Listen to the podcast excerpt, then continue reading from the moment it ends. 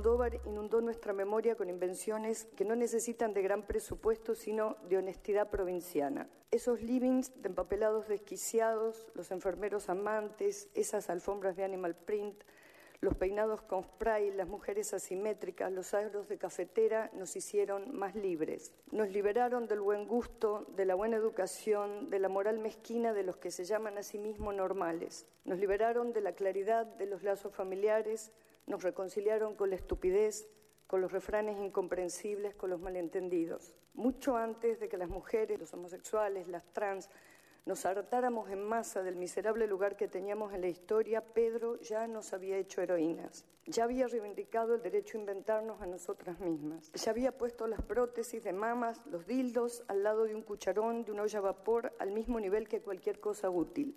No hay deber ser en la ética de Almodóvar.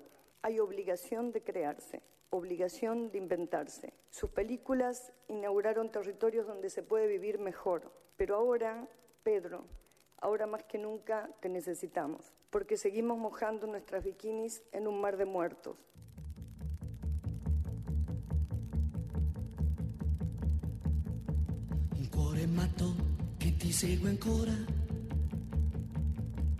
Giorno solo a te.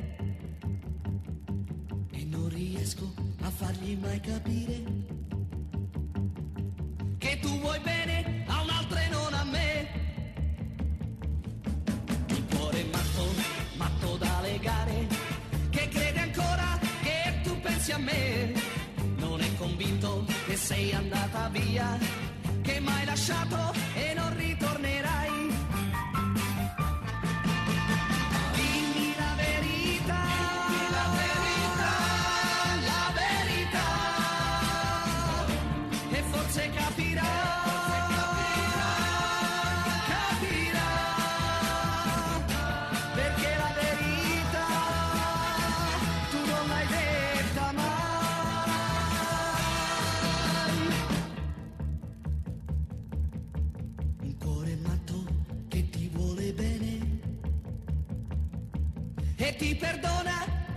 quel che fai. Ma prima o poi tu sai che guarirà. Lo perderai, così lo perderai.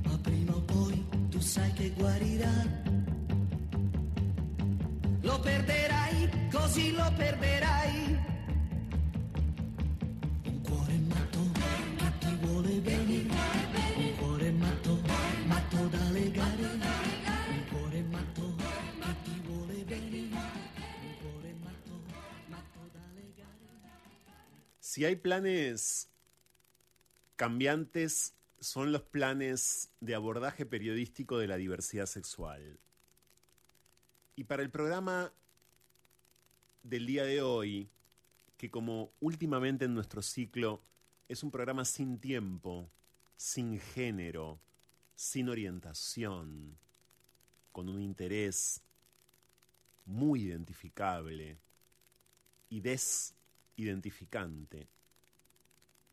Para un ciclo como este, como no se puede vivir del amor, estos tumbazos, como el que hasta las 2 de la mañana vamos a compartir con ustedes hoy acá en la radio pública de la ciudad de Buenos Aires, son demasiado habituales. Pero ese hábito es cada día más inesperado, contradictorio y a la vez sabido inesperado y esperable, condenable, alarmante, ultra sangriento. Hace algunos días atrás, en la ciudad de Santa Fe, Alejandra Ironisi, una activista trans sideral de esa provincia y de toda la zona, de toda la región litoraleña, con altísima incidencia también, claro, en la provincia de Entre Ríos, no solo en la provincia de Santa Fe, Alejandra Ironisi, con 43 años, aparecía muerta en su casa en la ciudad de Santa Fe, reitero, y con el correr de las horas, un imputado, su pareja de este momento, es alguien que, por cierto, ya es investigado, está detenido, y es el novio en cuestión en este transfemicidio. Porque afortunadamente para quienes hacemos y para quienes como ustedes también hacen experimentando este ciclo, no hace falta decir, no hace falta recordar ni remarcar que donde hay un transfemicidio o un travesticidio, hay un novio asesino. De, igual modo, o de modo también muy, pero muy frecuente, en los femicidios en general. Alejandra Ironisi fue, hay que hablar en pasado, o no, una persona sumamente comprometida primero con su supervivencia, lógico, y luego con la supervivencia de miles de personas LGBTIQ de la provincia de Santa Fe y del litoral. Hasta las 2 de la mañana vamos a compartir con personas que la conocieron, que la acompañaron en sus luchas interminables, permanentes, con personas que la quisieron, que la quieren, con personas que compartieron con Alejandra Ironisi diferentes momentos, diferentes instancias y que además están pensando ya, a la vez que lloran su transfemicidio, este ciclo. Estas dos horas acá, en un programa totalmente dedicado a Alejandra Ironisi. Vamos a dialogar con Esteban Paulón, uno de los activistas de la diversidad sexual más importantes, inclaudicables, históricos, como no, por lo menos si atendemos a estas últimas décadas de nuestro país, Rosarino, claro, que conoció y que trabajó muchísimo junto a Alejandra Ironisi. También vamos a dialogar con Emanuel Teumer, que es historiador, que es santafesino, y que también, como alguien interesadísimo en la historia de la diversidad sexual de la provincia de Santa Fe, conoció caminó, pudo vivir un sinfín de situaciones junto a Alejandra Ironisi hasta el domingo pasado. También en el ciclo de hoy, en esta emisión puntual de No se puede vivir del amor, vamos a hablar con Victoria Antola. Victoria Antola es paranaense. Victoria Antola es alguien muy caro a este programa es empleada del Banco Central desde hace un tiempo, es activista trans, Victoria, y vivió junto a Alejandra Ironisi una situación muy importante hace más de una década, incluso antes, claro, de que exista la ley de identidad de género. Porque Victoria obtuvo su rectificación, la rectificación de su documentación identitaria, gracias al trabajo que antes de la ley de identidad de género hizo eh, Alejandra Ionisi para, para sí misma y también para Victoria. Y esas eh, partidas rectificadas les fueron entregadas a ambas en una misma ocasión hace más de 10 años. Por lo que este transfemicidio despierta y mucho el temor, la preocupación, el recuerdo y doblega, no tengo ninguna duda, el compromiso de una persona como Victoria Antola. También en el programa del día de hoy vamos a poder conocer a Noelia Trujillo, que es una sobreviviente trans de la dictadura militar en Santa Fe y que también va a despedir a Alejandra Ironisi. Y por último, en la columna de la agencia Presentes, Ana Fornaro va a comentar la enorme cantidad de notas que ya hay publicadas en agenciapresentes.org sobre el transfemicidio de Alejandra Ironisi, sobre el no derecho al noviazgo que siguen teniendo casi como si ninguna ley existiese, casi como si ningún cambio hubiese sido desplegado en nuestra sociedad, ese derecho al noviazgo todavía para nada conquistado, porque un novio es un asesino de las identidades trans y de las travestis en nuestro país. Así, les doy la bienvenida y ya mismo entonces les invito a este programa íntegramente dedicado a Alejandra Ironisi, porque no lo hicimos antes, en vida, y deberíamos haberlo hecho.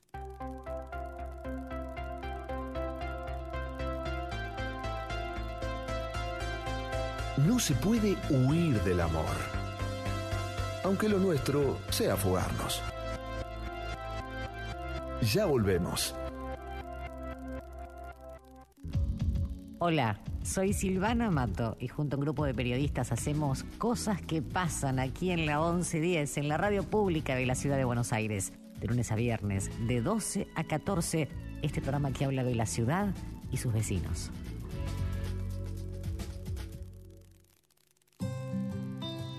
Conectate con la ciencia jugando y aprendiendo en familia.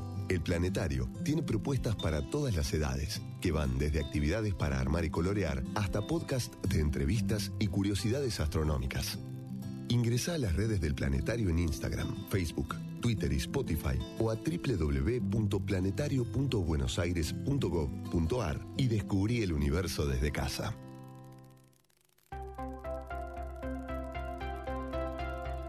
Escapar.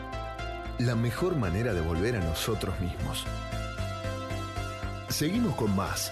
No se puede vivir del amor. Con Franco Torcha.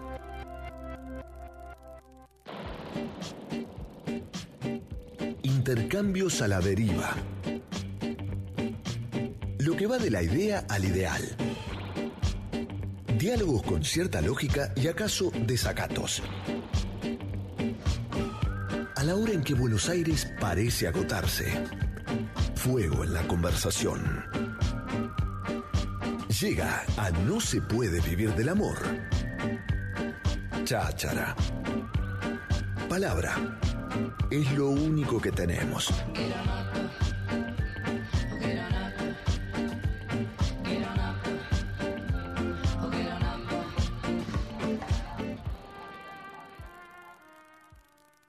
Supuesto, quien está ahora en diálogo con No se puede vivir del amor en este programa especial que le estamos dedicando al transfemicidio de Alejandra Ironisi, es alguien que conoce demasiado bien la historia y el presente de las disidencias sexogenéricas de la provincia de Santa Fe, por múltiples razones, pero sobre todo, claro, por su vasto, por su amplísimo, por su sostenido activismo. Le doy la bienvenida siempre a No se puede vivir del amor, Esteban Paulón. ¿Cómo estás, Esteban? ¿Qué tal, Franco? ¿Cómo te va? Bien, yo quisiera, a- antes que nada, que nos traces una semblanza, ¿no? Eh, de Alejandra.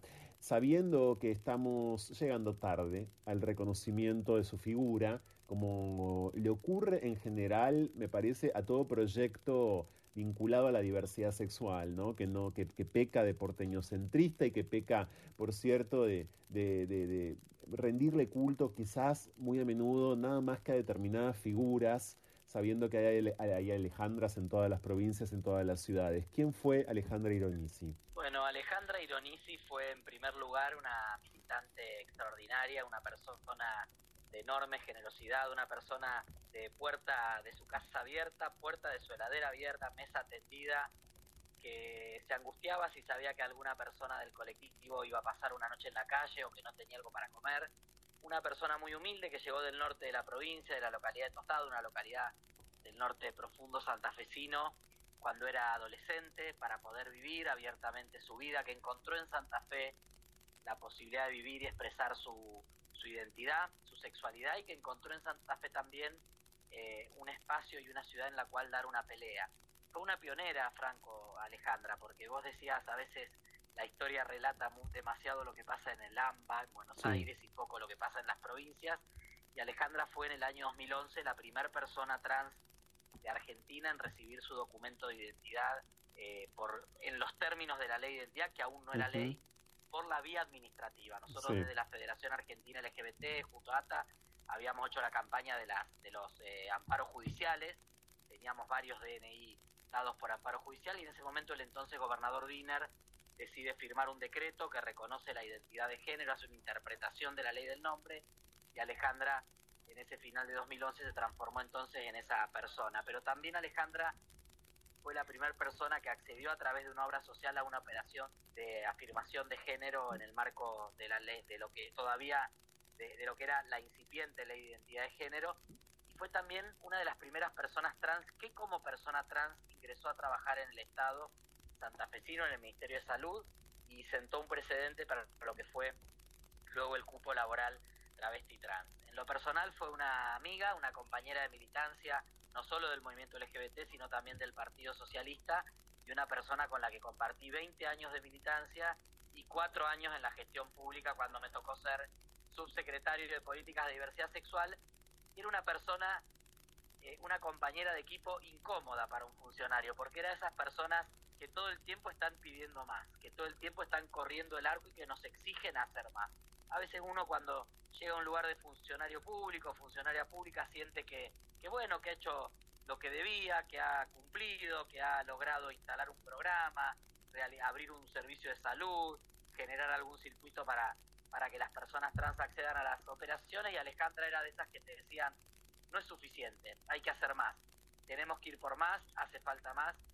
Era una persona con el oído todo el tiempo en el territorio, ella detectaba y lograba eh, contactar con, con, cada situación en cada rincón de la provincia y por eso en la marcha del pasado lunes en reclamo de justicia de la Plaza del Soldado donde hicimos la primera marcha del orgullo con Alejandra en la ciudad de Santa Fe en el año 2006, mm. hasta tribunales, fue masiva, fue emotiva, fue transversal, fue plural, había de todos, de todas las organizaciones, de todas las proveniencias, de, de, distintas naturalezas. Alejandra fue primer presidenta trans de la, de la vecinal de su barrio, eh, Barranquita Sur, eh, también fue una educadora incansable y por eso hoy, eh, perdón, en estos días AMSAFE, el gremio docente, le rindió un homenaje en una marcha en protesta por, reclamos salariales, hubo tiempo para acordarse de Alejandra. Esa era Alejandra, una persona de las imprescindibles, una militante que nos va a hacer mucha falta.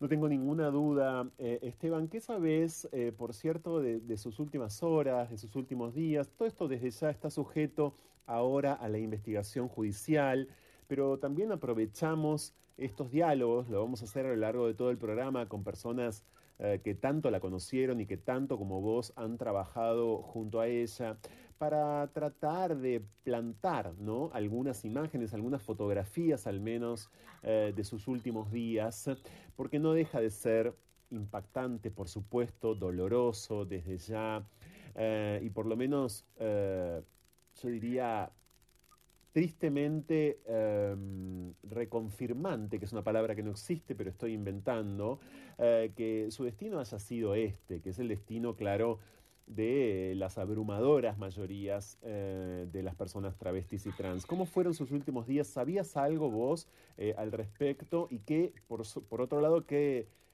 qué, qué te dispara esto, no? El hecho de que su destino haya sido el mismo que el de Tantes. Mira, Franco, sobre sus últimos días sabemos que hacía ya 6, 7 meses que estaba en pareja con, su presunto femicida, que estaba muy enamorada, muy enganchada, pero yo digo eso muchas veces tiene que ver con, eh, digo algo que quizás suena un poco crudo, ¿no? Pero muchas veces las disidencias sentimos que esos son el tipo de relaciones que a las que podemos aspirar.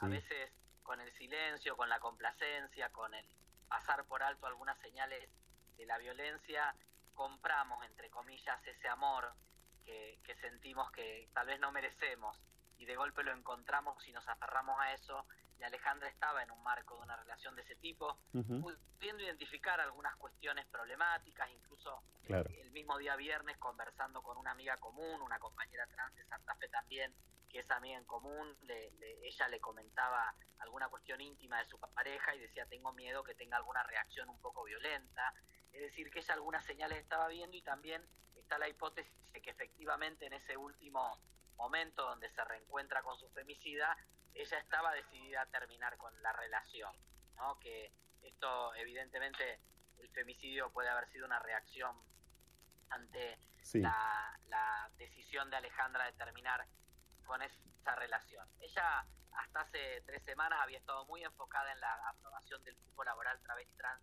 en la Universidad Nacional Electoral, casa en la cual estaba estudiando en cuarto año de Derecho, ella soñaba con ser abogada, a pesar de que de joven era bailarina de folclore, este, y después dedicó su vida al activismo, estaba avanzando en ese sueño y había pensado y, em, empujado muchísimo el cupo laboral travesti trans, estaba enfocada en esa lucha en este momento, eh, muy dolida también con el maltrato que había recibido de parte de las autoridades de, de, lo que son las áreas de género y diversidad en este momento en la provincia, que la, la expulsaron de la casita LGBT que abrimos juntos y que era su lugar soñado, el lugar que había pensado, el lugar en, al cual le había dado vida armando el centro eh, de día trans allí también y todo ese proyecto quedó obviamente eh, trunco y, ella lo, sufrió mucho también.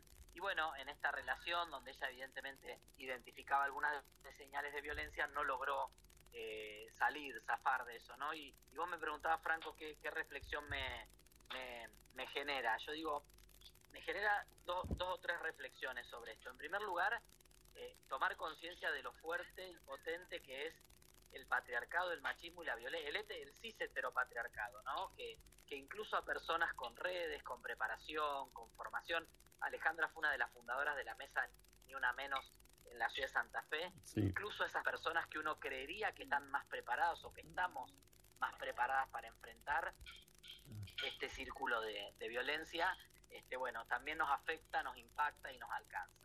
En segundo lugar, tal vez pensar que, Alejandra, que tenía una gran responsabilidad social por, por su visibilidad y por ser la referente indiscutida de la gente LGBT, LGBT más en la ciudad de Santa Fe, tal vez eso terminó siendo una mochila en la cual ella no podía eh, visibilizar o verbalizar esa violencia de la cual era, era, era víctima por una cuestión de, digamos, de, hasta de responsabilidad, de inconscientemente sentir que no se podía mostrar vulnerable porque eso podía este, generar una situación de vulnerabilidad en otras compañeras a las, cual, a las cuales ella asistía y le salvó la vida. Me, quedo, esos 20 años que compartimos con Ale y los cuatro de gestión, conozco cientos de historias, pero una en particular, Priscila, que tomó el megáfono y habló en el acto frente a tribunales. Y dijo, Alejandra Ironisi me cambió y me salvó la vida. Y yo te puedo asegurar que conozco esa historia de cerca y Alejandra le cambió y le salvó la vida a mm. Priscila y, tal vez ella no logró zafar, no lo logró ver, no logró tomar conciencia a tiempo. Y bueno, tiene que ver con esta, con esta sociedad que nos sigue educando de este modo y que nos atraviesa. Nadie está tan deconstruido, tan superado, ni tan preparado para hacer eh, programas como el tuyo contribuyen enormemente. Este, y, te agradezco en lo personal y, eh, este, este gesto y esta esta posibilidad de recordar a Alejandra en un programa, eh, de la repercusión que tiene tu programa, porque esto también sé que es un homenaje que para ella hubiera sido este, muy importante tener. Así que como sabemos, los homenajes eh, habitualmente llegamos tarde, pero bueno, eh, no hay que dejar de hacerlos y no hay que dejar de visibilizar las violencias, pero también la memoria, las huellas de nuestra militancia y todo lo que tenemos por delante. Muchas gracias Esteban, gracias. Un fuerte abrazo. un abrazo.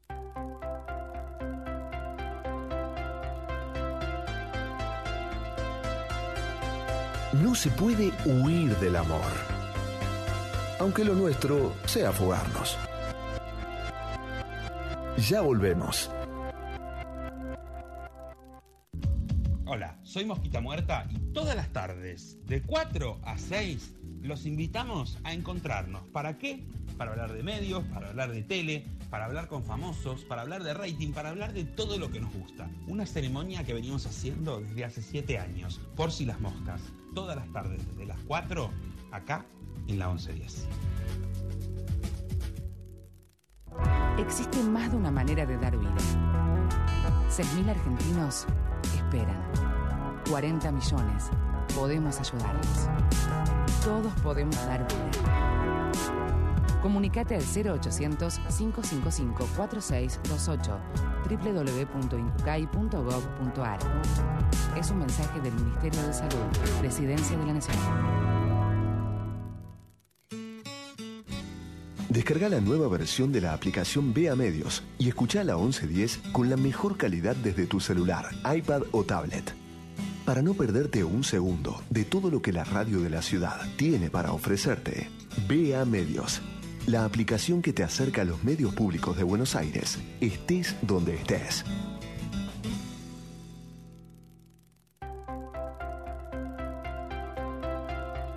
Escapar. La mejor manera de volver a nosotros mismos. Seguimos con más. No se puede vivir del amor. Con Franco Torcha.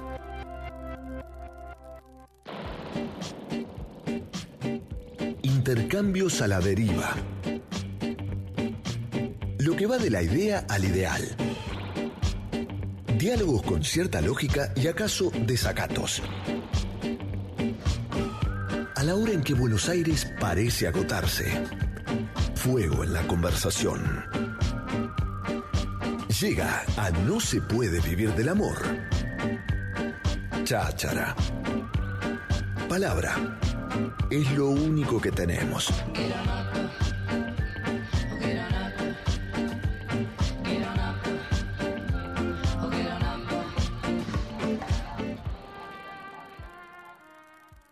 Y en este programa que estamos dedicándole en No se puede vivir del amor a Alejandra Ironisi, vamos a recibir ahora a quien la conoció, a quien también está despidiéndola como hay que despedir a una activista semejante, con eh, los clamores pertinentes.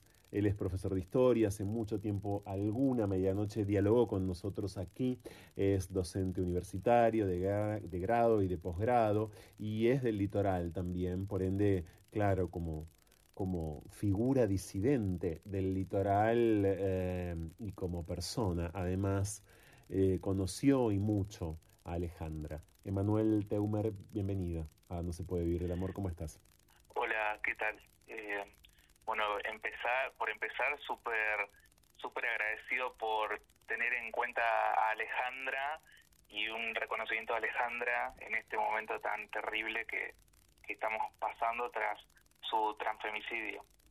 Eh, ¿Cómo te enteraste de su transfemicidio, Emanuel? Eh, ¿Y qué te pasó en ese primerísimo primer momento? Por supuesto es una pregunta que no apunta a ningún tipo de morbo, de más está decirlo, sino eh, más bien a la sensación que te invadió, que creo que pudo haber tenido que ver con comprobar algo que una persona como vos comprometida ya sabe, ¿no? Respecto de estas identidades.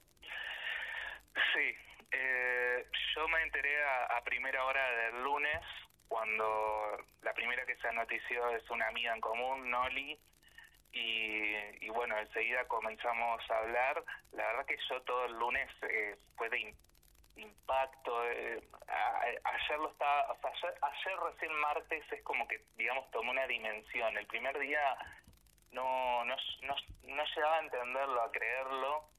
Ese fue el primer, el primer efecto, una sensación de shock por muchos motivos. Eh, por supuesto que ninguna vida vale menos, pero sí que Alejandra era una militante por los derechos de las personas trans con muchísima trayectoria. Antes que eso era una amiga mía y tengo muchos recuerdos de con Alejandra marchando y movilizándonos a fiscalía para que investiguen crímenes Claro. de género sobre personas trans, incluso amigas de ella. Tengo estos recuerdos. Eh, hay que decir que lamentablemente, no solo en Santa Fe, en todo el país, tenemos una, algo así como un conservadurismo jurídico que se resiste y se niega a investigar los crímenes sobre las personas trans. Y más aún, cuando lo hace, se resiste a investigarlos como crímenes de odio a la identidad de género. Esto eh, me parece que es importante decirlo, Alejandra lo tenía clarísimo y por eso muchísimas veces Santa Fe es una de las, de las provincias con, con una tasa muy alta de femicidios y transfemicidios y Alejandra lo tenía muy claro. A estas resistencias en el poder judicial, por decirlo de algún modo. Entonces, estas son una de las cosas que me, empezaron a hacer eco ese primer día, que, recordaba muy bien de ella. Claro, em, es muy, pero muy central esto que, que viene a tu memoria, Emanuel, de esas, de esas caminatas, de, en fin, de, eso, de esas demandas en fiscalía en la provincia de Santa Fe por los transfemicidios. Es una imagen poderosa, ¿no? Porque bueno, eh, eh, la mismísima Alejandra a los 43 años ahora eh, ha, sido víctima de, un transfemicidio concretamente. Yo no puedo dejar de citar algo que tiñe nuestro programa y por ende nos convoca, me parece, a cada día más a una reflexión urgente y se vincula al hecho de que Alejandra Sironisis hay en todas las provincias, en muchas ciudades además, de nuestro país, quiero decir referentas de ese tamaño, es decir, activistas de esa importancia, pero que no las conocemos. De hecho, estamos hablando de ella, una vez más lo voy a decir, y no me voy a cansar de decirlo, por primera vez en nuestro programa, que tiene en este sentido una historia, pero por primera vez estamos hablando de Alejandra Ironisi y no fuimos capaces de hablar antes de Alejandra Ironisi. Vos creciste en Santa Fe. Em, y, quiero saber, quiero que en la medida de lo posible compartas qué te pasa respecto a esto mismo que yo estoy sosteniendo, ¿no? Eh, ¿Por qué conocemos de algún u otro modo siempre eh, a los mismos referentes cuando hay referentes como Alejandra que le estaban cambiando la vida desde hacía décadas a un montón de personas, por ejemplo, en la provincia de Santa Fe? Sí, sí, por supuesto que comparto este punto y contarles que Alejandra lo tenía súper claro también en muchas intervenciones de ella a lo largo de todos estos años. Era una cosa que marcaba mucho los modos en que se invisibilizaba el activismo del interior, el activismo de las provincias.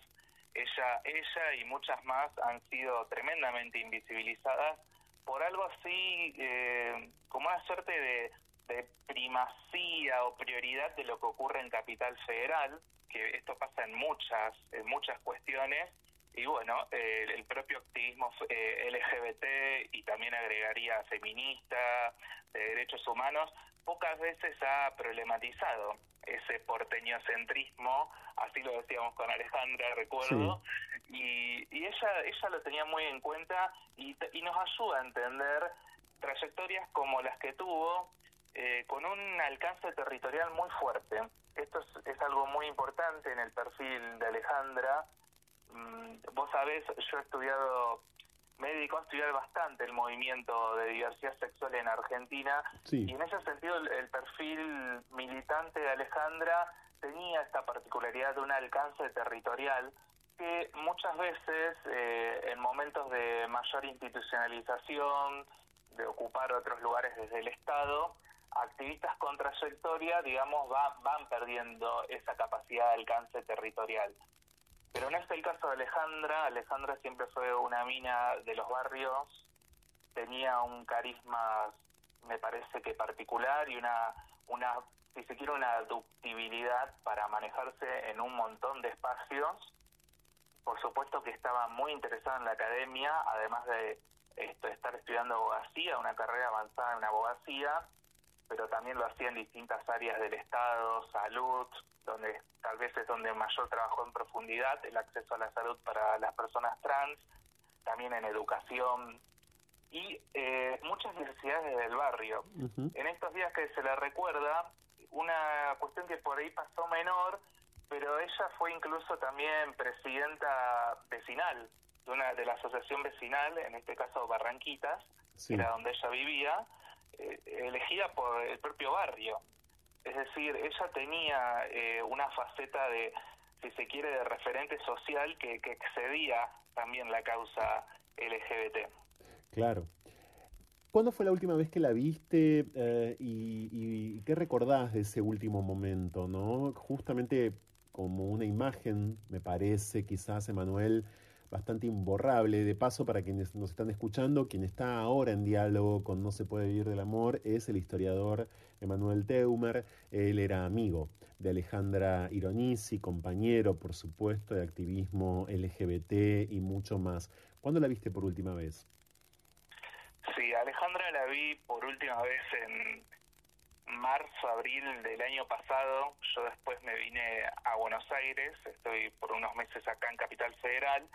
Y eh, bueno, precisamente esa última vez que la vi fue para un encuentro en un museo, en un museo de Santa Fe, en el que nos habían invitado para, para, para plantear un recorrido posible de la diversidad sexual y de género en el territorio santafesino. Eh, lo cual una vez más eh, me parece que nos devuelve a este escenario que marcamos de, de incluso una historia del movimiento propia, regional propia, poco conocida, y del que Alejandra había sido partícipe y que también estaba trabajando en contarlo. Una de las actividades que hemos hecho también con Alejandra y que más nos, más nos unía más nos unía en el último tiempo era recuperar archivos, era mm, construir memorias. Eh, eso fue uno de, los de los últimos proyectos en el que trabajamos. Anteriormente lo hicimos muchísimo con, con talleres de cine, muchísimos, muchísimas capacitaciones, cursos. Esto, perdón, lo marco porque, y tiene que ver con el- la última vez que la vi, por este, Sí. por- y de hecho te agregaría también, porque estos días lo estuve viendo, la última vez que hablé, que fue hace menos de un mes, que estuvimos chateando, eh, una vez más, esta cuestión de que para ella era muy importante tener una pata vinculada a la academia, porque sabía de, nos gusta o no, sabía del poder que tiene, que tiene legitimar un saber como académico, mostrar que de pronto a las universidades les interesan los temas trans, los, los derechos de las personas trans, por ejemplo, tal vez puede sonar algo redundante, pero hace 15 años sí que no lo era, sí que no lo era. Ella fue una de las impulsoras de estos temas en la Universidad Nacional del Litoral. Y, eh, y esto viene a colación de esa actividad que en la, última vez que la vi, que precisamente fue un registro audiovisual que hizo el museo, en el cual planteamos algunos posibles temas para, para contar esta historia. Emanuel, ¿cómo caracterizarías el presente de las disidencias en tu provincia, en la provincia de Santa Fe? Sé que es una pregunta muy abarcativa, pero precisamente sos historiador, sos especialista, sos, insisto, una persona comprometida. Santa Fe tiene la particularidad, sobre todo, claro, la ciudad de Rosario, de circular hoy en el discurso público de una manera muy, muy sesgada, a mi criterio, eh, muy antojadiza, muy estereotipada. Eh, Santa Fe tiene las leyes que conocemos y que hemos comentado aquí en una infinidad de ocasiones, de las que dimos cuenta toda vez que esas leyes se aprobaron, también las historias vinculadas, claro, a las denominadas, vamos a decir, iba a decir mal denominadas, pero bueno, el concepto de reparación sigue siendo muy problemático, de las denominadas pensiones reparatorias, etcétera. Eh, ¿Cuál es el presente, más allá de que hace unos meses que estás acá, estás completamente en contacto con tu provincia, ¿no? ¿Cómo describirías la vida de las disidencias LGBT y de las identidades trans particular hoy en una ciudad como Santa Fe, donde falleció y donde vivió todo este tiempo Alejandra, y también, ¿por qué no en Rosario? Sí, sí, sí. Eh, lo primero que estoy recordando ahora mismo y para, para insistir en la, en la memoria de Alejandra, claro, es que ella tenido, realmente era una activista in- 24/7 y ella, ella fue eh, quien hizo el enlace entre las personas trans y el Estado para exigir la reparación. Le hizo ella ese enlace y trabajó mucho con otras personas en eh, recopilar pruebas para, para lo propio. Estamos hablando, por si no queda claro, de las eh, pensiones que reciben muy pocas mujeres trans y travestis de la ciudad de Santa Fe. Digo muy pocas, son muy pocas porque son muy pocas las sobrevivientes, eh, conforme una ley que rige en la provincia de Santa Fe, que es la que estipula que efectivamente que han sido esas identidades que han sido víctimas eh, de la dictadura militar, de la violencia institucional de la dictadura militar, tienen derecho, si hacen el trámite, claro, a acceder a esa entre muchas comillas, pensión reparatoria, y bueno, ya hay algunas mujeres que, que, de hecho la cobran. Claro, nos estás contando que fue decisivo el trabajo de Alejandra Ironisi en ese sentido.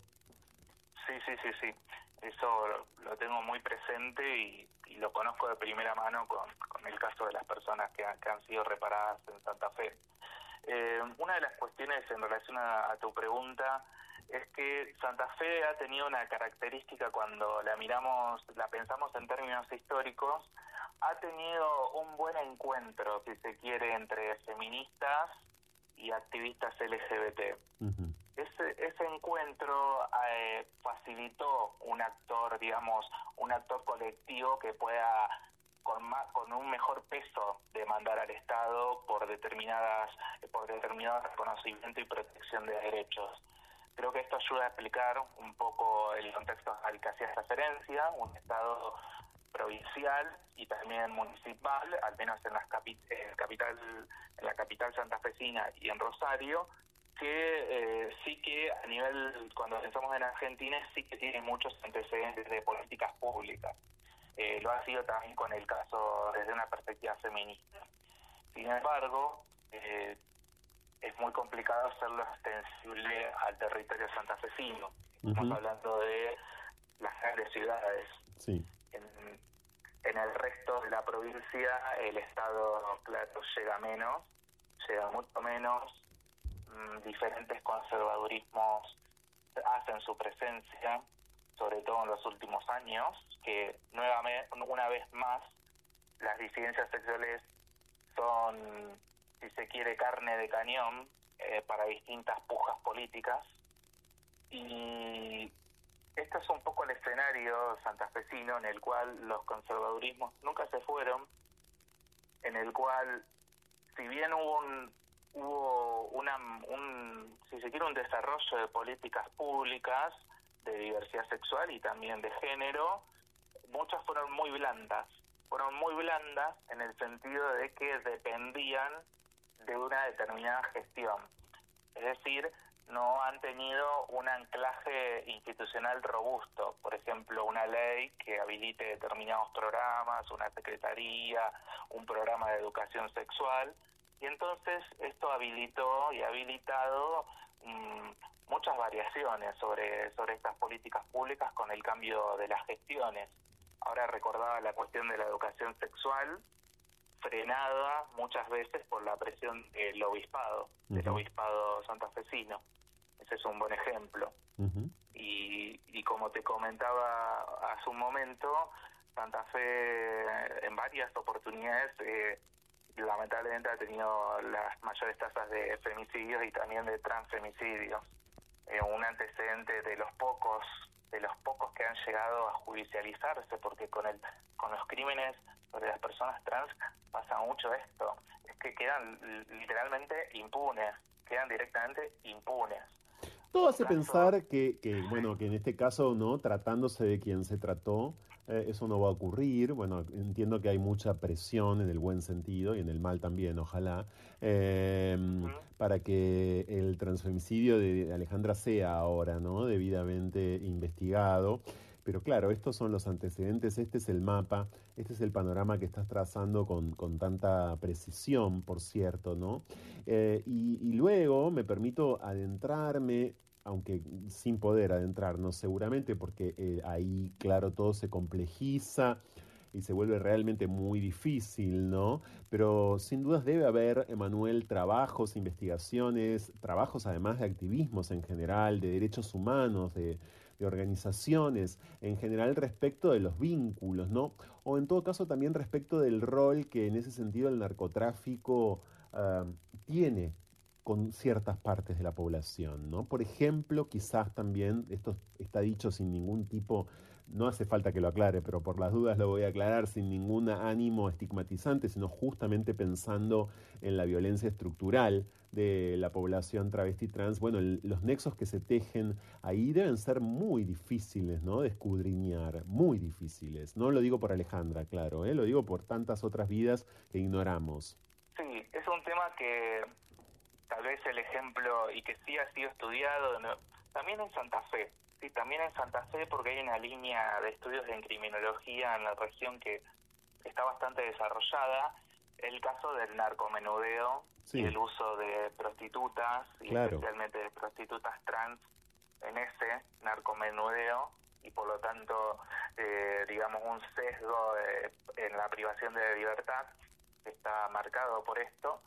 Mm, esto nos devuelve inmediatamente a la cuestión del estatuto de la prostitución, el estatuto político de la prostitución, los derechos de las trabajadoras sexuales y también un aspecto que el grupo de mi ser, que era el grupo que, integraba Alejandra y que coordinaba en Santa Fe, venía trabajando, que es eh, problematizar la cuestión de los consumos eh, un tema que a veces es un silencio normativo en muchos discursos gays, lésbicos, trans, hay un silencio normativo en torno a la cuestión de las drogas. Es muy cierto, no se habla del consumo de drogas en ningún sentido y ni siquiera ya que lo introducís, mira Emanuel, se habla, ya olvidémonos por un instante de las identidades trans, ¿no?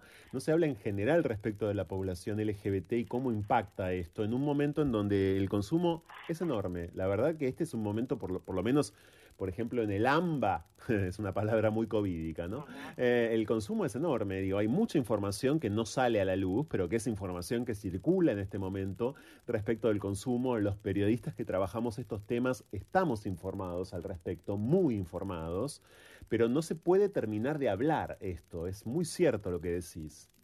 Sí, eh, ciertamente es un problema y es una cuestión de la que tenemos, tenemos que empezar a hablar no podemos eh, tomar eh, de buenas a primeras eh, este tema como una cuestión privada o individual, meramente de elección individual.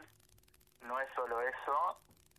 si algo si algo nos han enseñado nos ha enseñado la politización de la sexualidad es precisamente politizar lo íntimo, volverlo un problema social y esta es una cuestión muy importante. Me parece que es muy importante porque ha marcado muchas vidas, ha marcado la no viabilidad de muchas vidas.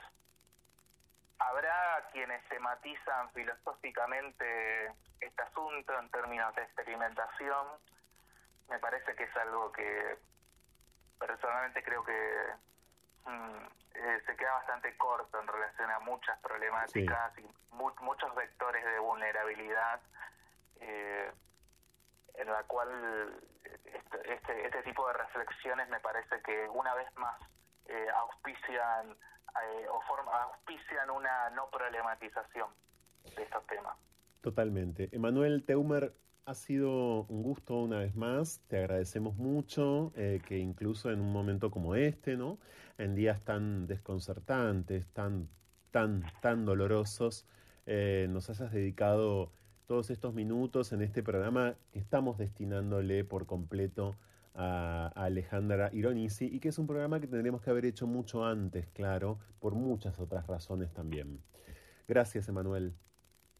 Bueno, un gusto y, bueno, nada más que sumarme, por supuesto, a, a la memoria en torno a Alejandra Ironisi eh, hoy lo hoy lo estaba pensando, para mí, permitirme un segundo, eh, una suerte de continuidad de su activismo, ahora post-mortem, porque sí que su crimen hoy se declaró que va a ser investigado como un crimen de odio a la identidad de género, y esto es algo que tenemos que defender, que tenemos que sostener, porque vos recordarás que el antecedente anterior es el de Diana Zacayán, que tuvo un revés, que fue desestimado en segunda instancia. Exacto. Entonces, este es un momento político y de posibilidad también mm, para, para el reconocimiento precisamente de los derechos de la, de la diversidad sexual, en el cual una vez más, ahora Alejandra, por supuesto, si se quiere mm, y quienes acompañamos la, la justicia para Alejandra eh, tenemos. Simplemente remarcar eso.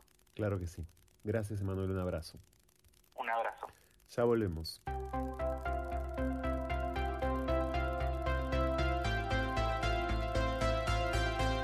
No se puede huir del amor, aunque lo nuestro sea fugarnos. Ya volvemos. Prevengamos el coronavirus, una enfermedad que se transmite a través de gotas de estornudos y tos y del contacto con manos a ojos, boca y nariz. Para saber sobre síntomas y métodos de prevención, entra a buenosaires.gov.ar barra coronavirus. Entre todos podemos prevenir el coronavirus. Buenos Aires Ciudad. Vamos, Buenos Aires. Hola, soy Javier Navia. Te invito a vivir Días de Vino y Rosas, una propuesta para hablar de tendencias, estilo de vida y cultura de época, aquí en la 1110. Días de vino y rosas. Sábados 15 horas por la 1110.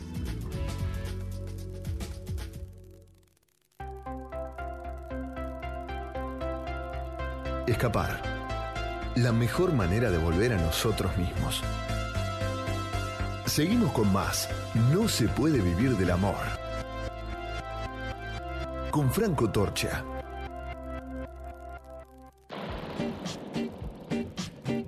Intercambios a la deriva.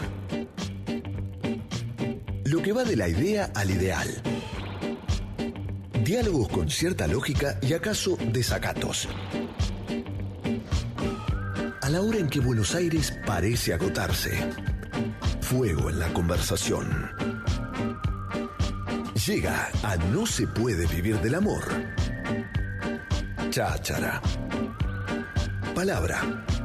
Es lo único que tenemos.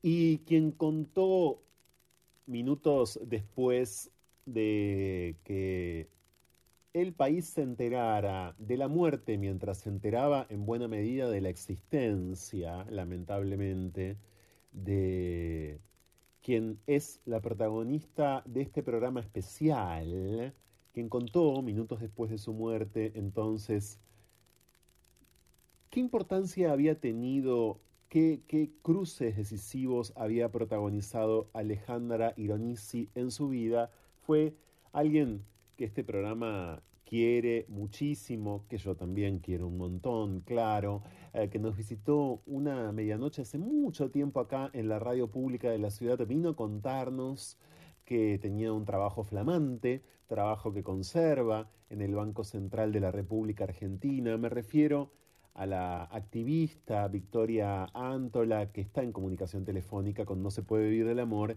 y que vivió junto a Alejandra Ironisi. Es impresionante tener que hablar en pasado ya un eh, sinfín de situaciones, insisto, muy importantes. ¿Cómo estás, Victoria? Gracias. Hola, Franco, ¿cómo estás? Tú sabes que para mí es muy importante poder tener esta charla con vos porque Alejandra era una referente muy importante de Santa Fe y, y, del litoral, que bueno, que somos provincias hermanas, Entre Ríos y Santa Fe. Sí. Eh, y yo hay algo que, que, que me, me, hace sentir que es muy especial poder hablar de esto con vos, porque yo siento que el primer travesticidio que se cometió en la provincia de Santa Fe, ejecutado por una diputada, fue discursivo. Eh, y fue a principios de este año cuando una diputada de la provincia de Santa Fe discursivamente cometió un travesticidio diciendo que las personas trans, bueno, no tenían derecho a recibir tratamientos de hormonización. Y esa diputada nació en una zona privilegiada de la provincia de Santa Fe, como es la ciudad de Rosario, una de las ciudades más ricas del país. Uh -huh a diferencia de Alejandra Ironisi, que también se llamaba Victoria, éramos tocayas, que nació en Tostado, eh, que es al noreste de la provincia, muy alejado de la zona eh, más este, eh, pudiente de la provincia de Santa Fe, y que, y que no se hizo conocida por un rally mediático como esta diputada, sino que estudió contra todas las adversidades que sufrimos las personas trans, eh, se formó como, como técnica en sistemas administrativos, como, como lo dice en esa nota que, que nos hicieron cuando nos entregaron nuestros títulos. Eh, y, y, yo creo que, bueno, que, que estos discursos de odio que siguen circulando hasta hoy y que cada vez es peor, provocan también estos crímenes de odio y el primer travesticidio en Santa Fe para mí sin duda lo cometió esta diputada.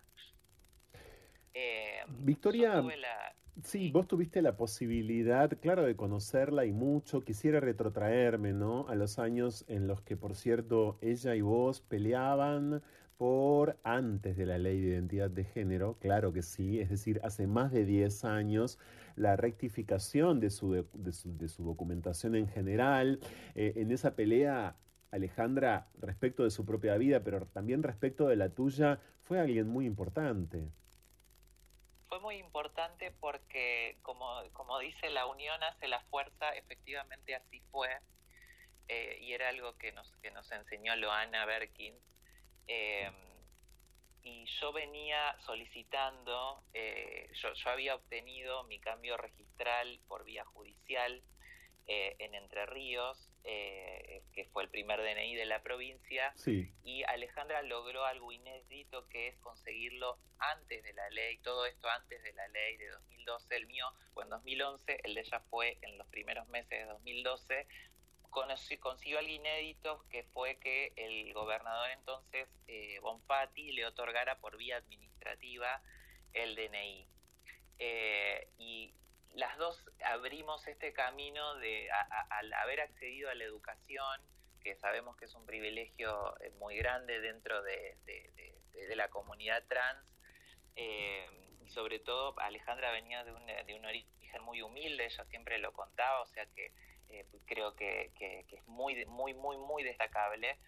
Eh, yo empecé en el mes de febrero de 2012 a reclamar que se me cambiara el nombre en el título porque yo soy traductora de inglés y eso me habilitaba a ejercer la carrera docente. Uh -huh. eh, y las, las, eh, los obstáculos, los, los, impedimentos que había eran eh, ridículos, por bastante ridículos para decirlo resumidamente, pero además este, eh, no había una voluntad este, de, de, hacer ese cambio registral en los títulos eh, o eh, buscar una, una, una, un camino más rápido. Y cuando eh, Alejandra se suma a este reclamo en el mes de mayo de, de, 2012, porque ella también quería rectificar su título secundario y su título de técnica en sistemas eh, administrativos, el, el Ministerio de Educación de la provincia de Santa Fe eh, se vio mayormente interpelado sobre todo por esa fuerza que tenía Alejandra para cambiar la realidad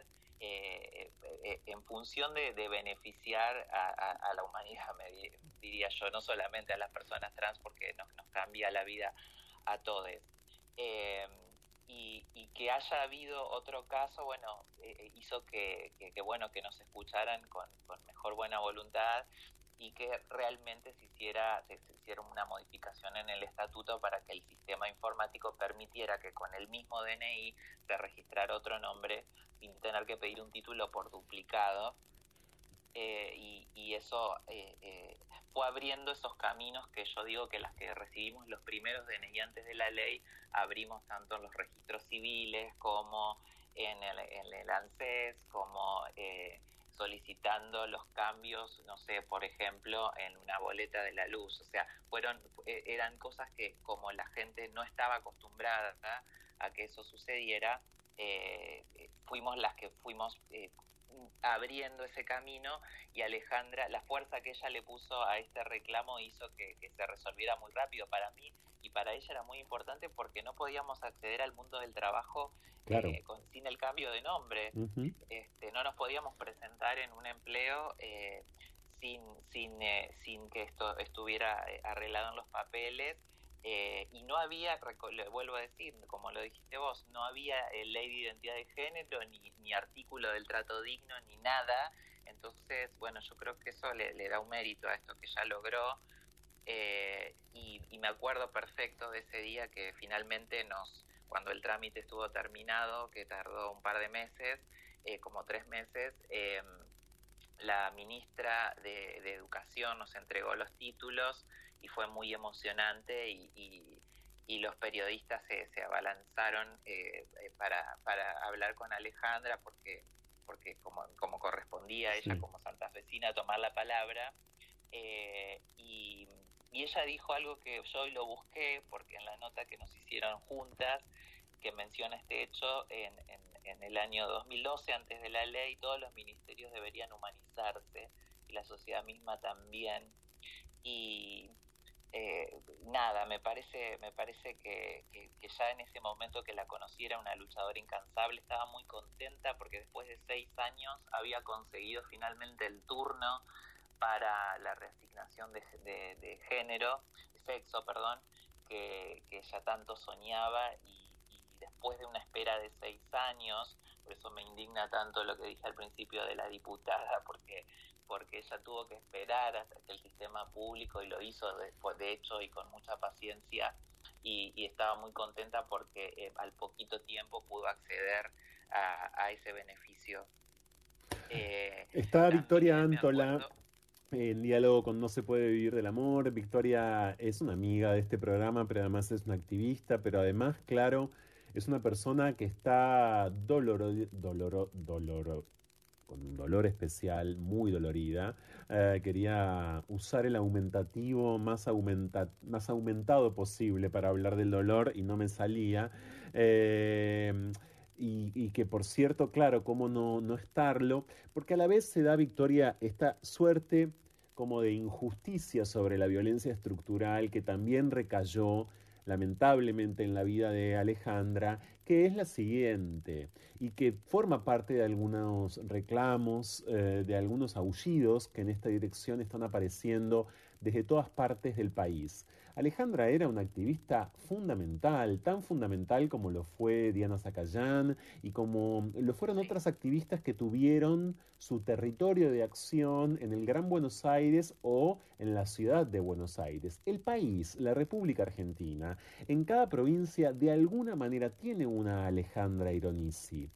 De alguna manera o de muchas maneras, y en muchos casos más de una ocurre que no conocemos sus vidas y que estamos hablando incluso este programa, fíjate vos, está hablando de ella. Y digo incluso este programa porque tiene 10 años de vida, porque tratamos siempre de tener una atención muy federal de la cuestión de la diversidad sexual, pero incluso este programa mismo está hablando por primera vez de Alejandra Onisi porque fue víctima ella de un eh, transfemicidio el domingo pasado. Entonces, eh, yo quiero hacer un llamamiento y llamarte a vos a la reflexión también en este orden, Victoria, porque eh, no deja de ser de algún modo imperdonable. Es imperdonable y yo coincido con vos en que la primera imagen que se me vino a la mente cuando me enteré eh, de, esto que pasó, eh, del travesticidio, fue la imagen de Diana, porque yo justamente conocí a Loana Berkins y, a, y al poquito tiempo sucedió lo de Diana y, era cuando Diana estaba en ese apogeo de haber logrado el cupo laboral trans en la provincia de Buenos Aires y coincidentemente Alejandra había logrado que se cumpliera el cupo en la Universidad Nacional del Litoral, una universidad muy importante del país. Eh, y se ve en las imágenes, si uno busca la nota, la emoción en la cara de ella eh, cuando, se, cuando esto se anuncia.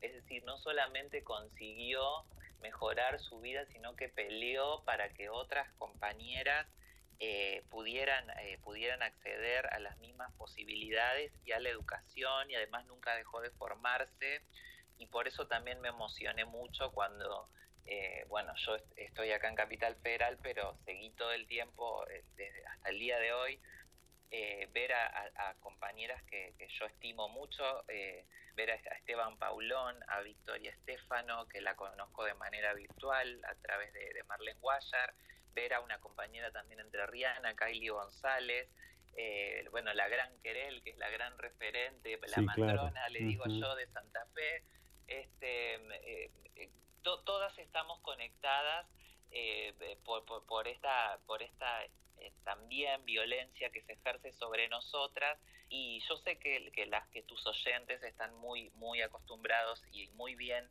este, informados sobre sobre nuestras vidas pero igual no creo que vale la pena repetir que, que ella fue víctima de un travesticidio social, si bien hay un culpable, ya se ha arrestado una persona y va a ir a juicio y etcétera, em, algo que dijo la, em, la panelista Costa es que nosotros a veces estamos con hombres, tomamos hombres rotos y esto viene desde, desde una, a mí me gustó mucho cuando lo dijo porque, porque, porque me ha pasado, algunas lo repiten, otras pueden cortar con ese patrón, otras quizás lo cortamos y después volvemos, pero tiene que ver con un contexto social que nos deja en una vulnerabilidad tan grande a todas que eh, recurrimos a estos hombres tóxicos que terminan eh, eh, destruyendo nuestra vida.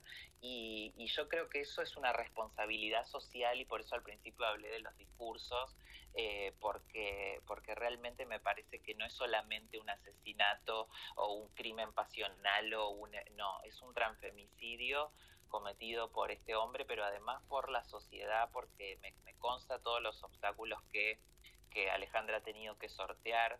En, en Entre Ríos, en la época que, que, nosotras nos conocimos, no, no había boliche gay, no había ningún espacio donde nosotras nos pudiéramos reunir más que estos lugares de activismo. Y, y, los boliches gay que existían, digo el nombre de uno que llamaba Geos, que porque ya no existe más, eran una casa que, no, que, era como culto el boliche, y no dejaban entrar a las travestis en la provincia de Santa Fe. Bueno, en Paraná ni hablar, no había directamente boliche gay. O sea que em, eh, eh, esas épocas eh, tan, tan, tan difíciles que, ella vivió y, que, pudimos compartir, em, realmente creo que tienen un mérito doble porque porque bueno porque vino desde, desde, desde un lugar muy difícil y logró muchísimas cosas y bueno, me encanta que, que, lo pongamos énfasis y que la recordemos. Sí, eh, a mí me hubiera encantado, por eso hablaba de lo imperdonable también, poder eh, conocerla, poder entrevistarla, poder difundir lo que estaba haciendo. Y fíjate qué es lo que estaba haciendo, vos no te tenés que fijar en rigor, lo viviste de manera directa desde mucho antes. Me refería justamente a eso, ¿no? A que hay Alejandra Sironisis, lo quiero reiterar, en todas las provincias de la Argentina, en muchas ciudades de nuestro país, en muchos pueblos que llevan adelante verdaderas, profundas gestas en contextos de extrema, de extrema adversidad, ni hablar de la violencia estructural que padece la población travesti trans, pero no las conocemos. Tiene que ocurrir esto para, para, para que las conozcamos y eso es lo que no debe ocurrir porque, entre otras cosas, creo que la diversidad sexual no se puede permitir todo el tiempo o nada más que el culto a determinadas personalidades, ¿no? El culto a determinadas, a determinadas figuras que en muchos casos tienen el culto ganadísimo y el culto mm, deseado por quienes profesamos en todo caso eh, eso, pero bueno, me refiero a que eh, estas personas teníamos que conocerlas desde mucho antes. Es difícil, pero lo señalo a propósito en el, en el diálogo que estoy teniendo, por si se acaban de sumar a No se puede vivir del amor, sobre Alejandra Ironisi, víctima de un transfemicidio el domingo pasado en la ciudad de Santa Fe con Victoria Antola. Victoria, en efecto, yo quisiera volver al momento en el que vos te enterás, pero no, por, supuesto, para escarbar en tu dolor, no, ni en tu llanto, eh, sino para recuperar, de ser posible, la primera idea eh, que, que te asalta cuando sabes, en efecto, cuando te enterás que Alejandra fue asesinada me dio mucho miedo. Yo hace hacía unos días y hace unos días que ya vengo eh, con cierto miedo por la violencia discursiva que está habiendo en los medios. De hecho, las notas que han salido sobre Alejandra tienen comentarios que yo pensé que no iba a volver a leer más en mi vida. Yo nunca leo los comentarios ni de mis propias notas, pero no lo puedo creer, no puedo creer que yo sé que estos discursos se, se, se, alientan desde, desde muchos medios de comunicación, no puedo creer que se vean replicados en la gente y yo lo primero que sentí fue miedo porque tengo la misma edad que ella o casi la misma edad, eh, entre paréntesis, la diputada esta también tiene la misma edad, este, de la misma generación. Eh, y sentí miedo, sentí miedo como no sentí hace mucho tiempo. Eh, y, y, y, al mismo tiempo, como decía Loana Berkin, cuando la conocí, que tuve el placer de entrevistarla, eh, pensé, no me van a doblegar, que fue una frase que me dijo ella, pero, pero sentí mucha angustia porque, bueno, porque la llegué a conocer, porque llegué a verla a los ojos, porque llegué a sentir ese, ese calor. Era una persona muy, este, muy maternal, esa fue la impresión que a mí me dio.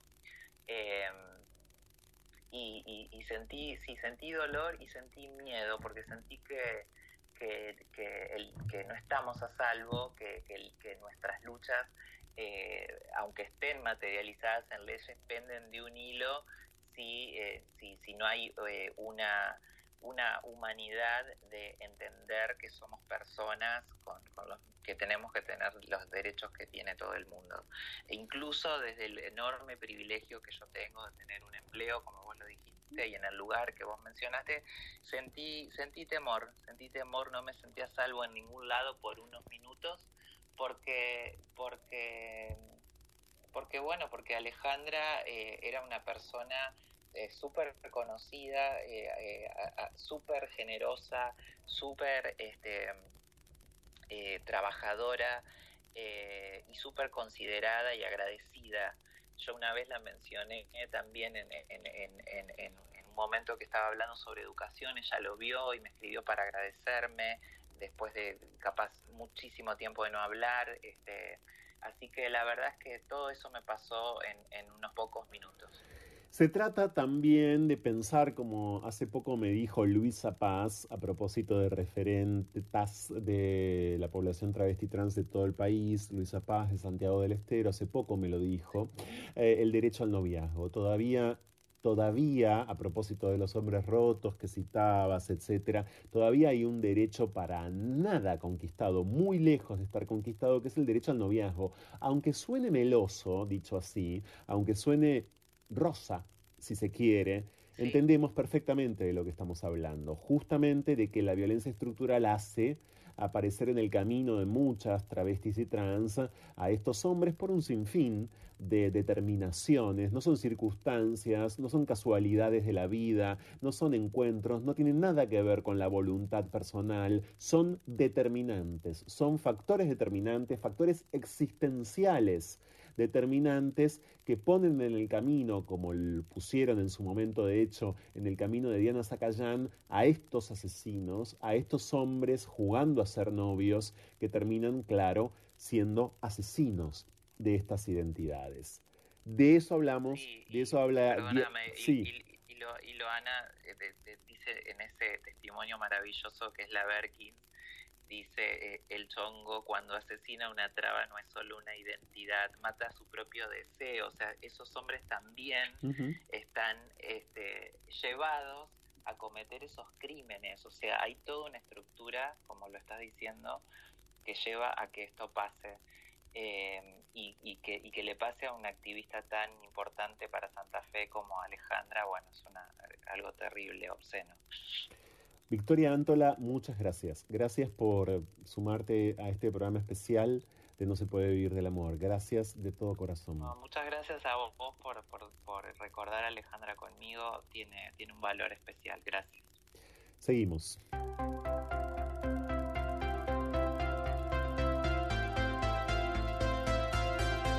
No se puede huir del amor, aunque lo nuestro sea fugarnos. Ya volvemos.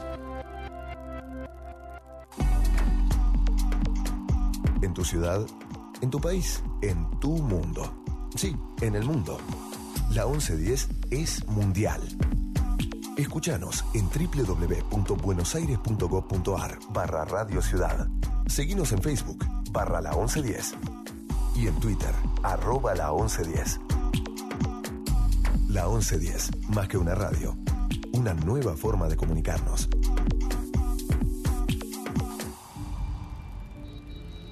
¿Vamos a la plaza? Claro, mi amor, vamos. ¿Falta mucho? No, es ahí cruzando. Mamá, quiero ir a los juegos.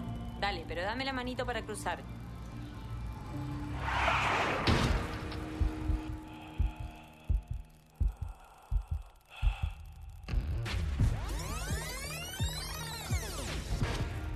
En la vida real no hay marcha atrás. Dale al peatón su prioridad, en especial en esquinas y sendas peatonales.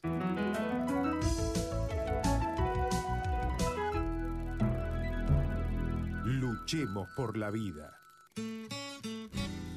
Comentá, participá, opina, compartí, comunicate, buscanos. En Twitter como arroba la 1110. En Facebook barra la 1110. Y en Instagram arroba la 1110. Somos la radio pública de Buenos Aires. Estamos en las redes y te queremos escuchar.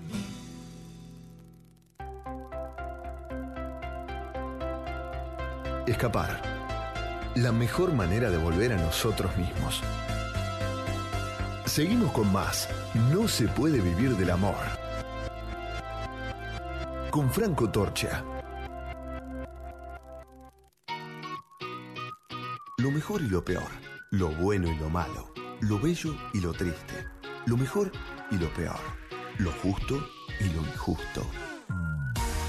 Estas son las noticias diversas en Argentina y el mundo. Esta es la columna semanal de Presentes LGBT en No se puede vivir del amor.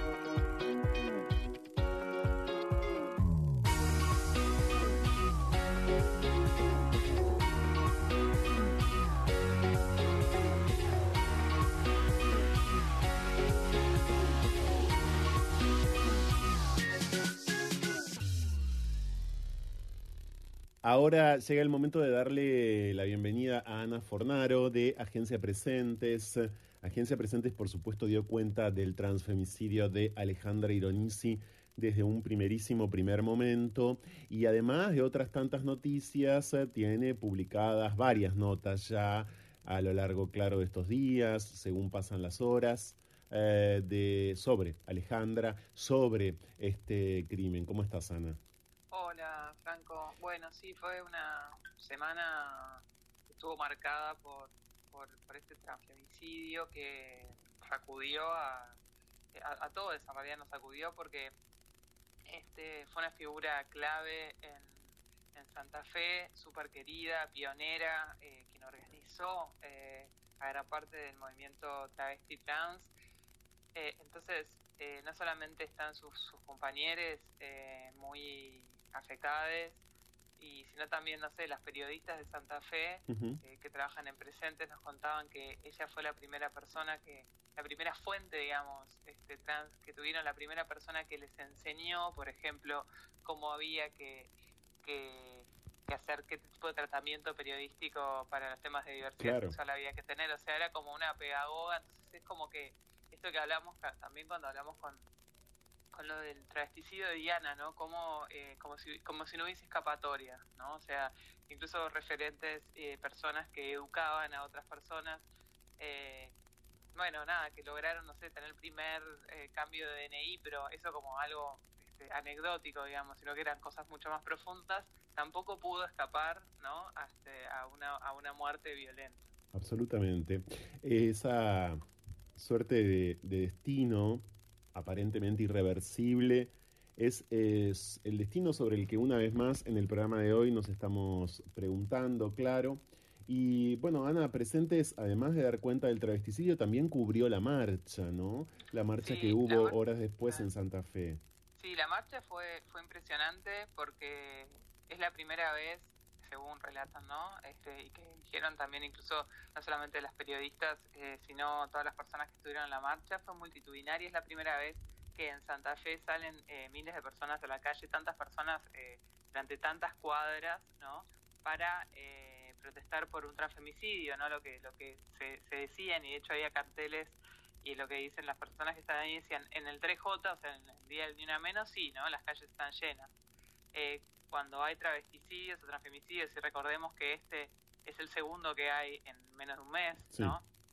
Este, eh, no sale nadie. Bueno, pero por, por Alejandra sí hubo una movilización eh, masiva y eso fue eh, a su vez como nada como un acto medio este, de, de justicia y por otro lado también eh, da cuenta de, de, de la falta ¿no? que, que va a hacer Alejandra en, en, la provincia y en sus compañeras. Este, y también la marcha sirvió como para tematizar bueno esto por ejemplo no la diferencia este, de, lo- de los tres J y de los travesticidios. Este pero también como ensayar incluso en, en las declaraciones que decían y todo como cómo hacer como para ponerle una especie de un freno a, a, a estas muertes a estos asesinatos este cómo hacer realmente porque ahí hay una cuestión también de decir que el, que bueno que el movimiento trans está muy fracturado este, entonces apelaban a la unión y también a, a la unión con, con, con los feminismos, con los movimientos feministas, porque decían, o sea, estamos como soles, ¿no? De alguna manera, este, y, y- y ver, bueno, cuáles son las, qué, qué estrategias se pueden tener para que estas cosas no sigan ocurriendo. Y eh, hay que, que poner el foco en que Alejandra fue asesinada en manos de quien era su pareja, Sí. ¿sí? que es una persona que está imputada ahora Exacto. este, hace eh, cinco meses, o sea, era un, nada, es, porque está vivo, este, un, un tipo con el que ella tenía una, una relación, este, y, pero que no era su pareja de larga data, No. Pero, ¿y por qué digo esto? ¿Por qué pongo el foco en esto? Porque no es menor, porque justamente este, eh, Alejandra fue una persona, y esto lo vamos a, a ver también con, con lo que dice eh, Vicky Estefano, eh, activista travesti y que trabaja en, en, en- en el medio periódico, así que escribió una columna de opinión para presentes, Sí. que a ella le importaba mucho el tema de las violencias en las parejas este, hacia personas trans, ¿no? O sea, la violencia de género hacia personas trans. O sea, era como un tema, ¿por qué? Porque de fondo está el tema de, este, de aceptar, ¿no? Cualquier tipo de relación con, con tal de ser queridas o con tal de ser eh, aceptadas, en, entre comillas, ¿no? Este, por parte de, de las parejas y, y, y de hecho Alejandra era un tema que le preocupaba y era un tema con el que había hablado con Vicky, la autora de la nota, ¿no? diciendo que, de qué somos capaces por dejar, por hacernos querer, ¿no? o sea, qué tipo de violencias eh, soportamos por esa falta de, de- de autovaloración, que obviamente no es algo que tiene que ver, no es algo de, de lo volitivo, o sea, no es algo No. consciente, sino que es algo que se, se va este, cimentando en las, en las infancias vulneradas, expulsadas, golpeadas, ¿no? o sea, machucadas, y, y con ese y con ese yo machucado no salir a la vida y, y- buscar que te quieran como también fin último a todo también no este hace que, que se termine como empantanades en, o en, en estas relaciones no Eh, que, bueno que pueden terminar eh, eh, violentas o muy dispares y que, ter- y que en este caso terminaron en, en un asesinato no Está Ana Fornaro de Agencia Presentes en el programa del día de hoy, como todas las semanas aquí en la 1110, repasando las noticias de presentes. Muchas de esas noticias, por supuesto, tienen que ver también con eh, el motivo total del programa del día de hoy. Le estamos dedicando este programa al transfemicidio de Alejandra Ironisi en la ciudad de Santa Fe, una activista de larguísima data, una persona muy importante para cientos, por lo menos cientos de personas LGBTIQ de la provincia de Santa Fe, que no le escapó al destino, como bien decía Ana, de la mayoría de las eh, travestis y trans de nuestro país, y con 43 años, el domingo pasado, fue asesinada por su pareja, eh, una pareja, como decía Ana también, de muy, de- muy reciente, de, de muy, a- una pareja, por cierto, ah, sobre la que Alejandra, según varias fuentes, ya se había manifestado, es decir, había manifestado eh, cierta preocupación sobre quien hoy ya está imputado en este sentido. Cuando el fin de semana pasado, Ana, supimos, bueno, en rigor el lunes supimos, ¿no? Eh, de este... de este transfemicidio, también supimos por esas mismas horas, ¿no? Eh, sobre un ataque homofóbico en la ciudad de Buenos Aires, pero también sobre el devenir de la Pacha Quebracho, una transformista muy icónica de la ciudad de Mar del Plata. La justicia ahora publica presentes caratuló el crimen como homicidio y el lunes, justamente el lunes, fíjense, dos cuerpos en este sentido queer, vamos a decir, eh, en autopsias, ¿no? Eh, dos cuerpos que despedimos eh, eh, el mismo lunes sobre o, que la o que en todo caso las morgues de dos puntos concretos del país y estos son solamente los casos que supimos no em, estaban trabajando. Qué pasó allí qué se sabe sobre la pancha quebracho en Mar del Plata Ana mira se sabe muy poco en el sentido de que bueno se sabe cómo fue este, asesinada o asesinade este, hablamos una cosa que, aclaramos en, la nota es que sus amigas hablan tanto en femenino como masculino de, ella porque no era estrictamente, no es que había transicionado, era transformista y tenía eso de que hablaba en femenino y en masculino, así que si lo ven las dos maneras, este, no se este, no se asusten, no escandalicen, ¿no? Y la pancha lo que se sabe es que estaba en su casa, eh, que eh, la encontraron sus, sus amigues, que porque la llamaban y no, no respondía al teléfono, y que cuando entraron, bueno, estaba, bueno, estaba llena de sangre y, le hicieron la autopsia el lunes y murió eh, por muchos golpes, ¿no? O sea, alguien entró a la casa y, la asesinó. Tenía 57 años. Mm. Eh, eso es todo lo que se sabe porque no es que no, no, es como el caso de Alejandra, por ejemplo, que, se le conociera, eh, no sé, o, un novio o una pareja o lo que fuera, sino que tenía los últimos años fue un ícono este, así eh, del under de los 80, seguía manteniendo amigas, no no era que estaba este, aislada, eh, pero sí que en los últimos años llevaba una vida como muy austera este, y bastante retirada, digamos, de los shows y eso y, muy muy muy humilde también la vida que llevaba no este de hecho cuando cuando empezó a trascender la noticia se decía que habían asesinado un cartonero. Así fue como noticia eh, la pancha terminó así fue como terminó la pancha en los portales no mm. o sea como como un cartonero. Y lo que dicen los amigos es que no que no que no fue así que que, bueno, que ya tenía una bicicleta con la que andaba y que pero que era básicamente como que no, no, estaba cartoneando, sino que bueno, este también el prejuicio, ¿no? también con, con el tema de, la pobreza y todo hizo que terminaran los diarios este, retratada de esa manera. Eh, sobre el tema del móvil, del asesinato y eso, no, no se sabe, eh, más que solamente que se caratuló como homicidio, lo que es un problema, ya sabemos, este, porque obviamente, o sea, al principio se hablaba como que el móvil había sido un robo, pero bueno, eso es lo que se dice siempre, este, como que es un poco de, de, sacar del, centro el tema de, que la pancha era, era LGBT, ¿no? Y, que, y que eso ya tiene como toda una, una carga extra. Y, y de hecho lo que, lo que piden sus amigues y lo que pide, por ejemplo, este, el activismo de la diversidad sexual marplatense, que es súper fuerte con la Asociación Mundo Igualitario, este, esta organización que está así como muy presente, Claudia Vega habló con, con nosotros y, y que dicen que eso está marcado en un crimen de odio, ¿no? O sea, no, hay, aunque no hay duda eh, que, que, el marco este, de, de este crimen es un crimen de odio. Entonces, que hay que, lo que siempre, ¿no? Que hay que reclamarle a la, a la justicia para que para que así lo, lo, lo, compute o lo investigue y, esto que como también o sea nosotras cuando hacemos los informes ¿no? de crímenes de odio anuales este, en todos los países eh, obviamente no seguimos los criterios de la justicia para decir cuál es porque porque si no no pondríamos ningún crimen como crimen de odio básicamente.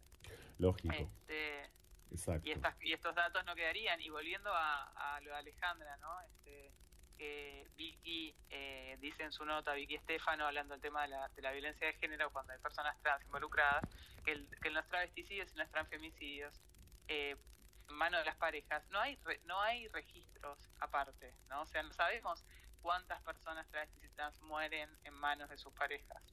No. Este, o sea, toda esta falta de, registro, de, de, de, hilado fino, hace que este, no se pueda ni siquiera hasta pensar en esto, ¿no? O sea, se habla mucho sobre eh, ahora vuelvo a la pancha, digo, pero como esta falta como de registro, o sea, si, si, si en los medios sale que asesinaron a un cartonero, todos, quieren- no solamente que la identidad de la pancha queda totalmente este, invisible, quién fue, o sea, fue una persona que le dio a su comunidad este, mucha alegría, que, que fue alguien que participó en un momento clave del under del Mar del Plata, digo, más allá de la cuestión de su aporte a la cultura, eh, no refleja la realidad, o sea, no refleja quién fue y, las circunstancias en las que murió, entonces, bueno, lo que hablamos siempre, ¿no? Y lo mismo de esto, si, y- si no se habla del tema de la violencia sexual en las parejas hacia las personas trans, ¿no? De los varones heterosis, de la manera de ejercer violencia de género en las parejas, tampoco se está hablando de un tema, queda como si fuera un travesticidio más, ¿no? Y no fue un travesticidio más, fue un travesticidio en las manos de sus parejas, y así como son muchos los travesticidios o transfemicidios también.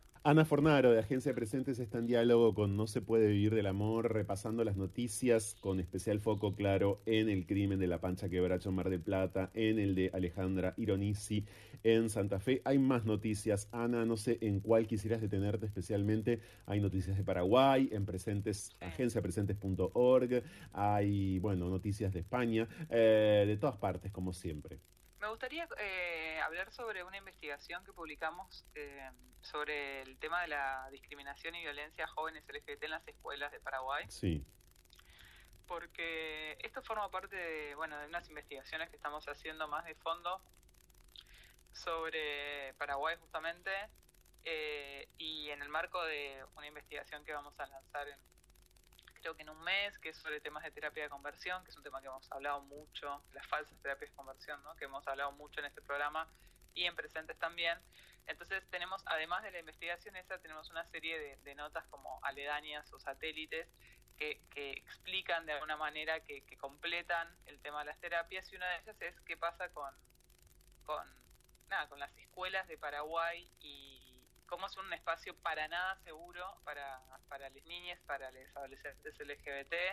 Hemos tenido muchas noticias de casos de discriminación, de, eh, pero muy violenta, en las escuelas en los últimos años y sobre todo desde 2007 que eh, está prohibido, o sea, el gobierno prohibió hablar de género, ¿sí? O lo que ellos llaman Claro. ideología de género, Sí. pero bueno, básicamente de género en las escuelas y a su vez que per- eh, prohíben hablar de género y de sexualidad, por supuesto, o sea, eh, dejan que eh, representantes de las iglesias evangélicas entren a las aulas a dar su propia, este, su versión acerca de la sexualidad y de cómo combaten la ideología de género. Entonces, ese es el contexto, o sea, un poco para que sean una idea eh, de, de- cuáles son las bases ¿no? Este, educativas en Paraguay. Y claro, a partir de esa base, todo lo que se construye son violencias. Y bueno, la nota esta recorre desde testimonios este, de la discriminación. Hay que decir algo, eh, discriminaciones sobre todo por parte de, de las instituciones, ¿no? de los docentes. Los compañeros eh, ahora están como, de hecho hay casos que, que hemos reporteado y que están abajo de la investigación de, de compañeros justamente que saltan por sus propios compañeros, digamos, Sí. cuando son discriminados por la institución y digamos que la hay mucha complicidad de pares, ¿no? Eso se empieza a generar a pesar de- del nivel de odio de las instituciones. Este, Paraguay es el único país de América Latina que no cons- que no tiene una ley contra toda forma de discriminación, ¿no? O sea, eso para empezar. O sea, que ya las bases son malísimas.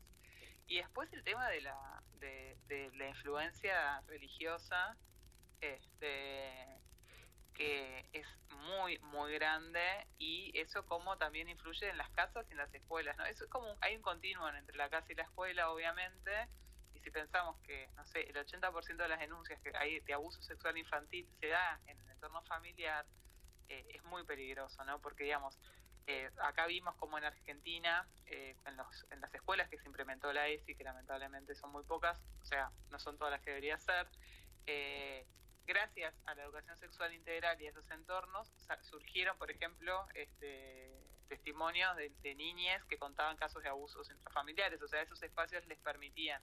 Acá no solamente eso no existe, sino que no hay espacios, son espacios todos eh, discriminatorios e inseguros, ¿no?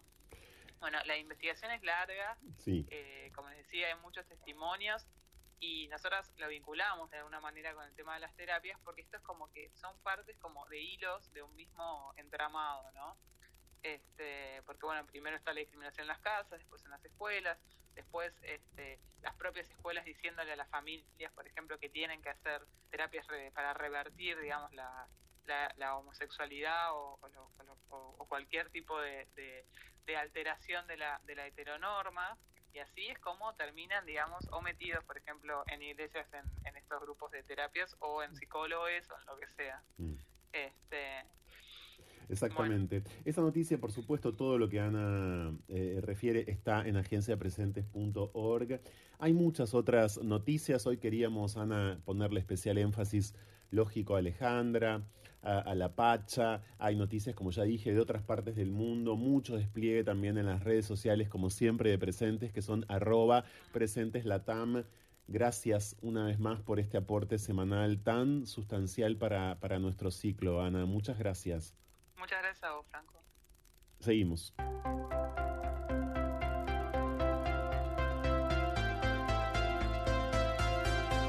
No se puede huir del amor, aunque lo nuestro sea fugarnos. Ya volvemos. Estamos al aire, sin red, pero estamos en las redes. Escuchanos en www.buenosaires.gov.ar barra Radio Ciudad. Seguinos en Facebook barra la 1110 y en Twitter arroba la 1110. La 1110. Más que una radio. Una nueva forma de comunicarnos. Hola, soy Mosquita Muerta y todas las tardes, de 4 a 6, los invitamos a encontrarnos. ¿Para qué? Para hablar de medios, para hablar de tele, para hablar con famosos, para hablar de rating, para hablar de todo lo que nos gusta. Una ceremonia que venimos haciendo desde hace 7 años, por si las moscas. Todas las tardes, desde las 4, acá en la 1110. Existe más de una manera de dar vida. 6.000 argentinos esperan. 40 millones. Podemos ayudarlos.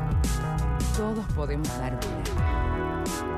Comunicate al 0800-555-4628 www.incucay.gov.ar Es un mensaje del Ministerio de Salud, Presidencia de la Nación. Descarga la nueva versión de la aplicación Vea Medios y escucha la 1110 con la mejor calidad desde tu celular, iPad o tablet. Para no perderte un segundo de todo lo que la radio de la ciudad tiene para ofrecerte, Vea Medios, la aplicación que te acerca a los medios públicos de Buenos Aires, estés donde estés.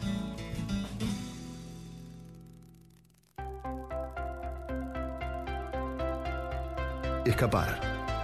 La mejor manera de volver a nosotros mismos. Seguimos con más. No se puede vivir del amor. Con Franco Torcha.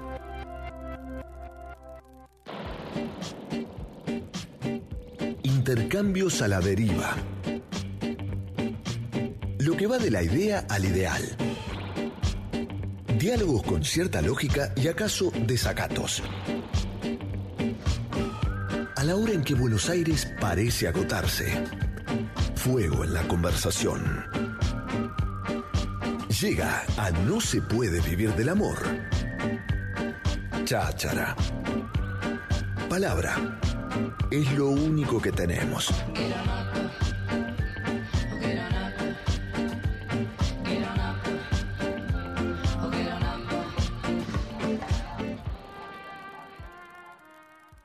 Y ahora llega a este programa especial sobre Alejandra Ironisi de No se puede vivir del amor, una persona que no solamente la conoció un montón, sino que además fue, es beneficiaria, es destinataria de una uh, de las gestas, de uno de los logros que el compromiso de Alejandra Ironisi permitió materializar en la provincia de Santa Fe, las denominadas pensiones, entre muchas comillas, reparatorias del gobierno de la provincia de Santa Fe hacia aquellas identidades trans que fueron víctimas de la violencia institucional, de la violencia en general de la dictadura militar en nuestro país.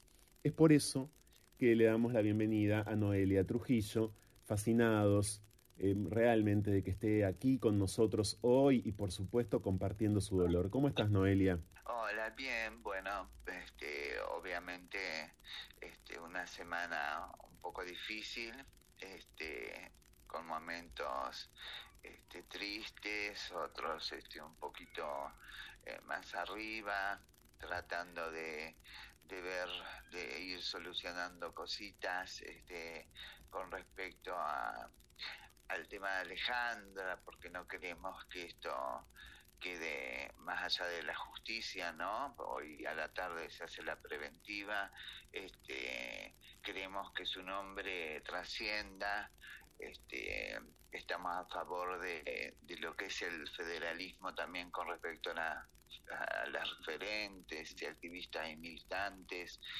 Y este que no siempre que más allá de, de, valorar todo el trabajo que han hecho este a nivel nacional las referentes ya conocidas este queremos que bueno se empiecen a, a, conocer y a dejar su nombre bien plantado este, las del interior, ¿no? Por y, supuesto. Bueno, ese, ese es un objetivo, Noelia, que está presente a lo largo de todo este programa y que en nuestro ciclo al menos está presente desde hace rato. Yo vengo haciendo en las, en las conversaciones que estoy teniendo por este programa especial sobre Alejandra esa suerte de mea culpa en lo que a mí y a este programa respecta como titular de este programa. Pero bueno, esto corre para todo el activismo LGBTIQ del país y para todos los medios más o menos profesionales, más o menos grandes del país que mucho más que hace unos años hoy cubren eh, estas noticias, estas y otras noticias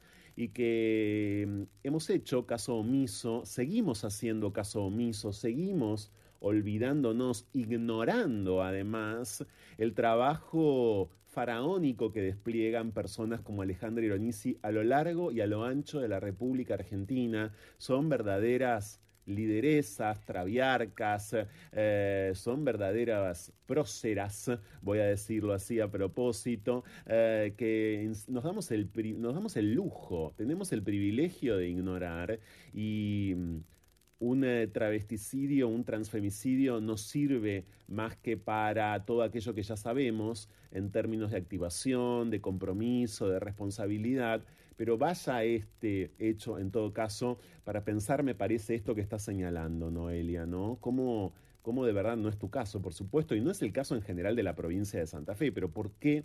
Eh, no podemos avanzar sobre el trabajo y, y, promocionar y difundir y comprometernos también con el trabajo tan, pero tan importante de personas, por ejemplo, como, como Alejandra, ¿no? Sí, sí, sí, bueno, yo siempre, este, este, ahí por ahí, este, viste, en cuestión partidaria, bueno, no pertenezco a ningún partido, este, siempre fui una militante independiente y, por ahí eh, esta cuestión de llevarse las cocardas e ignorar que el, real trabajo viene haciéndose desde la IKEA Ushuaia, desde organizaciones y militantes y referentes que son los que realmente eh, ponen el pecho y han logrado este, adquirir todos estos derechos. Este, eh, los, se, invisibiliza este, ese trabajo, entonces por eso siempre remarco de que bueno que en cada ciudad, en cada provincia existen este, estas este, matriarcas, como vos decís, este, este, que, fueron las que, las que lucharon y las que luchan este, continuamente para, para poder lograr derechos, adquirir derechos y ayudar a la comunidad. Exactamente, exactamente, Noelia. Bueno, yo ya lo dije al comienzo de, este diálogo. Uh, vos eh, recibís una pensión eh, y en ese punto, para la ley vigente en la provincia de Santa Fe, la figura de Alejandra Ironisi fue muy, pero muy central, ¿no? Sí, en, eh, voy a hacer una corrección. Acá en la provincia ya existía una ley de expresos políticos. Sí. Eh, eh, lo que se hizo, eh, bueno, sabes que en, en la provincia este, estuvo el socialismo y bueno, tuvimos un, mucha voluntad política con, con ellos, este, siempre nos acompañaron y este, lo que sí se hizo es poder acceder a quienes habíamos estado detenidas en dictadura este, poder acceder a esa reparación histórica este, Sí. y poder lograr esa pensión este, contributiva. Este, obviamente Alejandra este, apoyó porque siempre también su trabajo no, no fue solo para, para las nuevas generaciones, sino para las que estamos más grandes, ¿no? Claro, sin dudas. Em, ¿Qué expectativas tenés respecto del desenvolvimiento del Poder Judicial a partir de ahora, Noelia?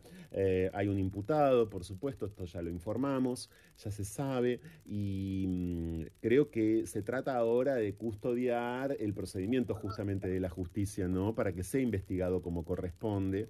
Eh, todo, hace indica, todo parece indicar, mejor dicho, que esto va a ser así, ¿no? Pero bueno, en virtud de tu experiencia, justamente, ¿no? Que has, vi- has vivido y has visto tanta violencia institucional en torno a las identidades travestis y trans, quizás tengas dudas, ¿no? Quizás esto te despierte, como no, alguna suspicacia. Eh, no, vos sabés que la verdad que estoy muy segura con respecto a lo que fue la investigación, fue muy rápida, este, tenemos una fiscal en ese sentido que, que actúa con mucha eficacia y que acompaña mucho todo lo que es femicidios y transfemicidios en la ciudad, es más, ha abierto casos que habían estado medios encajonados, así que este va a ir con todas y estamos seguras que se va a ir con todas este y después obviamente vamos a seguir este eh, seguir el juicio y hasta que no pague con la máxima pena no vamos a parar. Estamos eh, con, esa mezcla de emoción de tristeza de, de de angustia, de, de ira también, porque no decirlo, porque la verdad que estábamos este, concentradas y con mucha bronca, porque Alejandra, si, eh, si había alguien que iba a estar en la plaza, enfrente de tribunales, este, pidiendo por, por alguno de estos crímenes, este, era ella. Es más, cuando iba llegando me parece que la iba a encontrar ahí parada, Mm, ¿viste? mm. Lo- fuerte, fue muy fuerte. Aparte con la hazaña este, que se produjo, la verdad que mucho odio. Este, pero bueno, intentamos ahora con las organizaciones, militantes y gente amiga y en torno a este tratar de que su nombre, este, ya te digo, quede este, quede nos pasó con una militante Marina Quinteros que lamentablemente falleció justo en pandemia y con todo el tema de la pandemia este no pudimos hacer nada pero esto no no va a quedar así porque Alejandra una persona con unas alas inmensas que estaba este, siempre en todo. eh, por ahí yo, viste, la paraba, le decía, "Ale, baja Mm. un cambio, proyectarte en dos o tres cosas, pero ella tenía que estar, viste, continuamente, este, más allá de su trabajo, que ella trabajaba en servicio social, estudiaba abogacía y bueno, y hacía un montón de cosas y siempre este, ahí luchando y bueno, este, nos dimos cuenta, yo creo que ella no se daba cuenta y no valoraba, este, siempre digo que si hubiese visto la cantidad de gente que, que marchó por ella, este, se hubiese dado cuenta de la cantidad de amor que había a su alrededor, ¿no? Y bueno, que no era necesario, como suele pasar este, con las mujeres trans, sobre todo la necesidad de, de ese amor y de buscar ese amor en alguien, este, y, y quizás a lo mejor también lo tenemos alrededor, pero bueno, estamos tan este, nos sentimos a veces tan solas este, que por ahí este, bueno, en esa cuestión de, de, de- de ser amada, de ese romanticismo y demás, en- buscamos a alguien que después a lo mejor termina siendo un monstruo, como en este caso, ¿no? Gracias, Noelia. Quiero decir que estás para quienes quieran saber incluso más de lo que vaya a seguir pasando, independientemente de cómo informemos los medios. Estás en arroba noelia-trans en Twitter, arroba noelia-trans en Twitter, Noelia Trujillo, también eh, una persona fundamental para la historia de las identidades trans y travestis en nuestro país en dictadura, como otras compañeras, eh, por cierto, de tu provincia y de tantas otras provincias a quienes tenemos el- la posibilidad justamente de tener todavía entre todos nosotros. Un fuerte abrazo, Noelia, y te acompañamos como programa, te acompaño además en lo personal en este trance tan, pero tan angustiante. Gracias. Te, te agradezco muchísimo y gracias, gracias por, por estar ahí, por nom- nombrarnos, por nombrarla, este, para que esto no quede y que su nombre trascienda como la de otros referentes. Gracias, A vos, un fuerte abrazo. besos.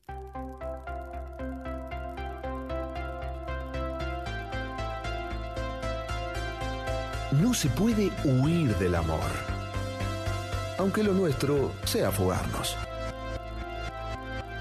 Ya volvemos. En tu ciudad, en tu país, en tu mundo. Sí, en el mundo. La 1110 es mundial. Escúchanos en www.buenosaires.gov.ar barra Radio Ciudad. Seguinos en Facebook barra la 1110 y en Twitter arroba la 1110. La 1110, más que una radio, una nueva forma de comunicarnos.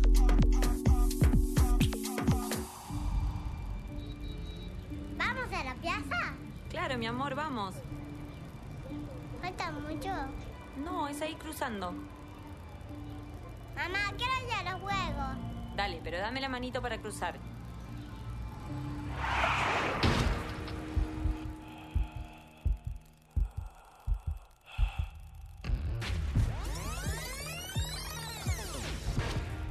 En la vida real no hay marcha atrás. Dale al peatón su prioridad, en especial en esquinas y sendas peatonales.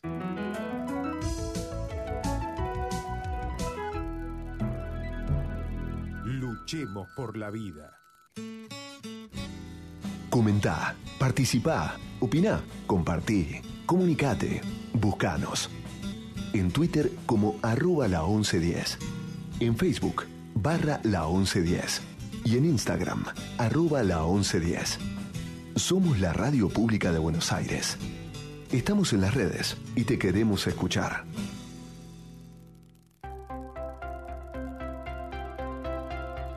Escapar. La mejor manera de volver a nosotros mismos. Seguimos con más. No se puede vivir del amor. Con Franco Torcha.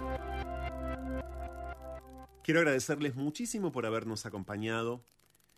Recordarles que este programa especial, como todos nuestros contenidos, ustedes los pueden experimentar todos los sábados a la medianoche en la radio de la ciudad, aquí en esta casa emisora, pero también en cualquier momento, en cualquier ocasión, con cualquier dispositivo, en todas las aplicaciones de audio más conocidas, más habituales, cuando se les canta. No tenemos, como dije al comienzo, ni tiempo cada día menos, mucho menos tenemos género, mucho menos tenemos fin. Aunque ahora vayamos a despedirnos. Gracias a los operadores técnicos de eh, la radio por hacer posible la salida al aire de No se puede vivir del amor y por cuidar este programa como lo cuidan. Produce este ciclo Romina Perkins y la canción que cierra el décimo año de No se puede vivir del amor hace alusión a esta década. Hace 10 años que no queremos vivir de contar muertas, pero estamos contando muertas. Hace 10 años.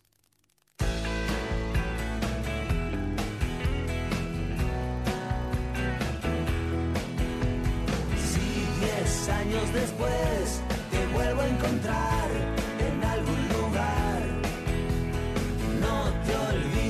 soy distinto de aquel, pero casi igual.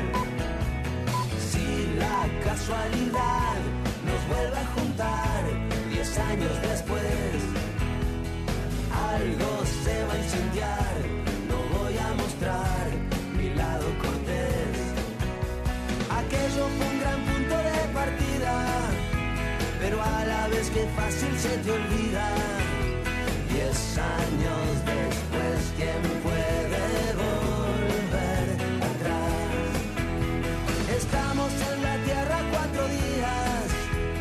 cielo no me ofrece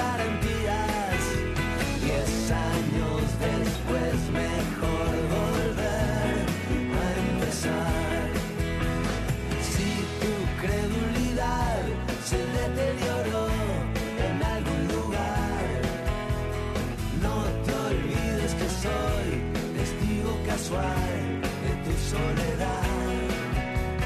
Si diez años después no estamos igual, ¿qué le vas a hacer?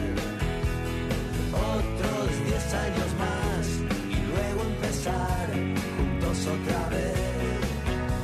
Aquello fue una linda primavera, pero fue solamente la primera. Diez años después el Me quedan balas en la cartuchera, pero te guardo siempre la